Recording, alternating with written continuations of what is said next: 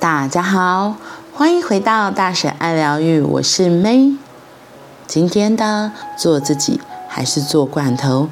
我们要来说的是瓷器店里的大公牛隐喻，帮助了亲密关系中的沟通。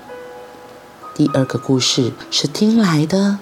二十九岁那年，我因为情感上有解不开的结，自己寻求咨商师的协助。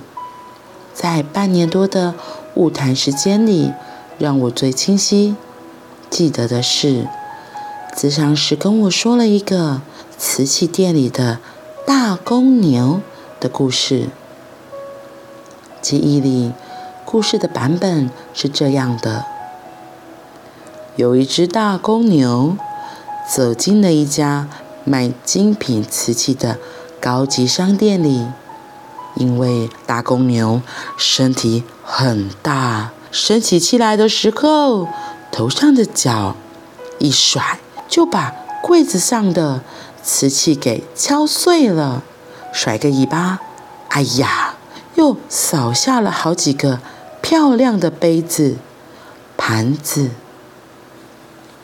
这个短短的小故事，对我的亲密关系有意想不到的大帮助。原本在实际生活与亲密伴侣互动时，我是一个很容易动怒、很容易喷出情绪的人。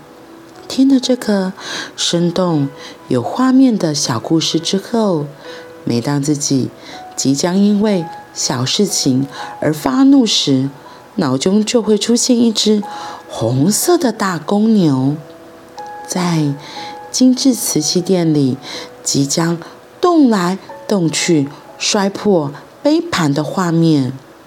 这个画面一出现，我就会赶紧深呼吸，想象自己就是那头红色的大公牛，安静地走出那间店。这个大公牛摔坏杯盘的画面，陪着我好几年，持续的提醒自己，不一定要用发怒的方式来沟通。大公牛的故事是很典型的画面隐喻，透过活跳跳的清晰画面来提高人的觉察能力，更懂自己。怎么了？哇，这个瓷器店里的大公牛，我觉得也蛮像我自己的，因为我也是一个蛮情绪化，而且脾气也是很大的人，常常有时候在关系里，真的就会。把身边的瓷器不小心都给打碎、弄碎了。我现在闭上眼睛，然后，哇，真的仿佛看到自己就是那只大公牛。因为我常常很容易，嗯，特别是跟亲密的人跟在一起的时候。不管是女儿啊、妈妈，或是老公，就是很容易、很容易就会发脾气，然后，其实我觉得，就是对最亲密的人，反而更容易肆无忌惮的乱发脾气。可是这样打碎的，真的是。彼此之间的关系，很感谢今天有听到这个故事。大公牛，如果这个大公牛真的快要发脾气了，真的要提醒自己，哎，可以多做几次深呼吸，好好的深呼吸。然后先离开这家瓷器店，我觉得就很像我之前也分享过的，就是离开现场。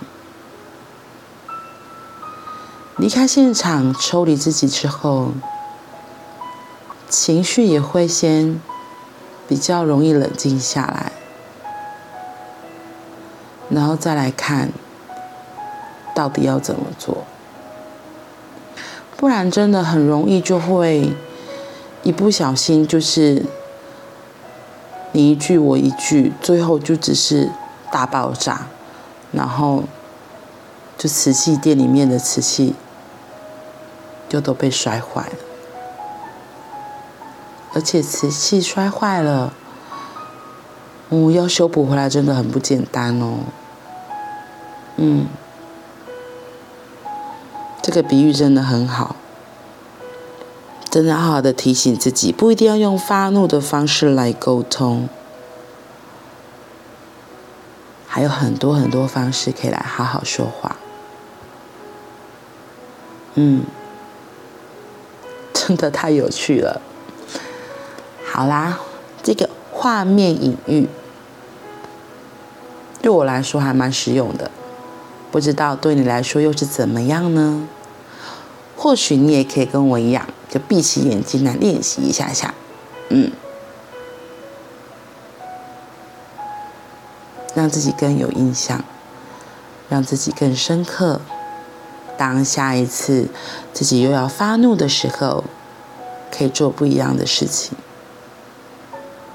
好啦，那我们今天就到这里喽，我们明天见，拜拜。